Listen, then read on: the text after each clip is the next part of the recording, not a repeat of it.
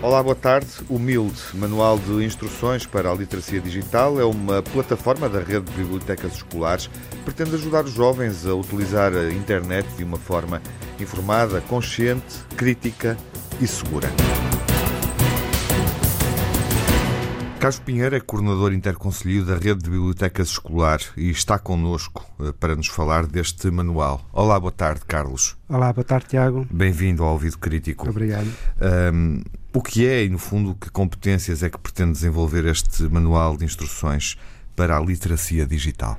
Uh, o Manual de Instruções para a Literacia Digital, ou MILD, como nós lhe chamamos, é uma plataforma digital da Rede de Bibliotecas Escolares e resulta de um projeto coordenado pela doutora Teresa Calçada e financiado pela Fundação Calouste Gulbenkian. E envolveu um conjunto de especialistas nacionais e internacionais em diferentes áreas da literacia digital e que produziram os conteúdos para este manual. Ele visa desenvolver as competências dos jovens dos 14 aos 18 anos nos domínios da leitura, dos média e da literacia digitais.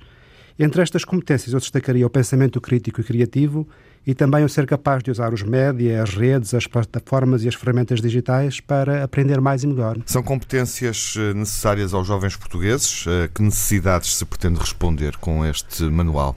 Nós, durante anos, ouvimos a expressão nativos digitais, que muita gente associava a uma capacidade quase inata destas gerações mais jovens para usar e tirar partido das tecnologias digitais. Mas nós hoje sabemos que não é assim e que, apesar dos jovens usarem intensamente os dispositivos digitais, fazem uma utilização muito limitada dos mesmos e não estão preparados para usufruírem deste admirável mundo novo que a internet nos, nos proporcionou.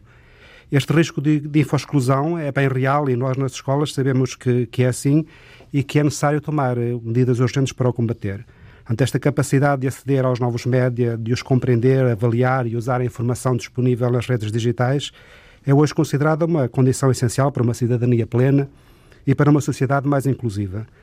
Esta necessidade de promover eh, na escola este tipo de competências é, de resto, reconhecida no perfil dos alunos à saída da escolaridade obrigatória, que é um documento de referência hoje nas escolas, e onde se preconiza, por exemplo, a formação de um cidadão munido de múltiplas literacias e capaz de analisar e questionar criticamente a realidade e de avaliar e selecionar a informação. Destina-se aos jovens diretamente ou também pode interessar a pais e professores?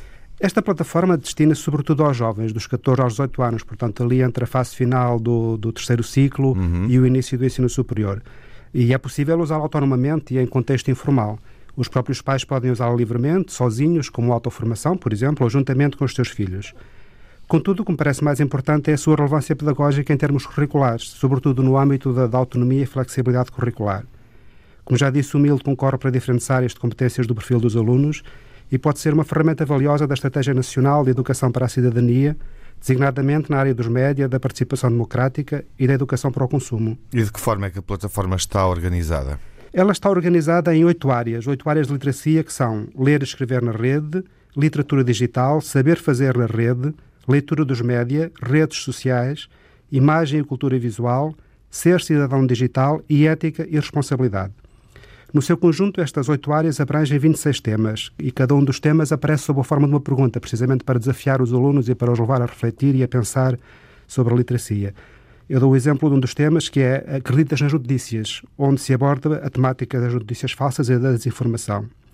Depois, cada um destes 26 temas, destas 26 perguntas, eh, tem quatro secções que são comuns a todos os temas e que são Aprender, onde se apresenta o conteúdo informativo sobre o tema, Participar, onde se encontram sugestões de atividades sobre essa temática, Explorar, que oferece recursos adicionais sobre o tema, e Responder, que é uma secção de verificação da aprendizagem, onde os alunos poderão verificar se aprenderam alguma coisa com, com os conteúdos disponibilizados na plataforma.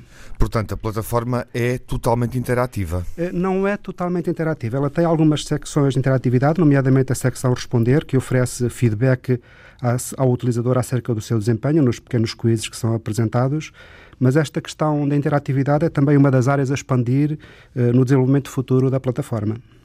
Eventualmente durante este ano? Eh, sim, eventualmente durante este ano. Portanto, nós na Rede Biblioteca estamos a preparar algumas atividades que procuram uh, responder melhor a esta questão da interatividade. Carlos, obrigado por ter vindo ao Ouvido Crítico apresentar esta plataforma. Obrigado, Tiago. Boa tarde.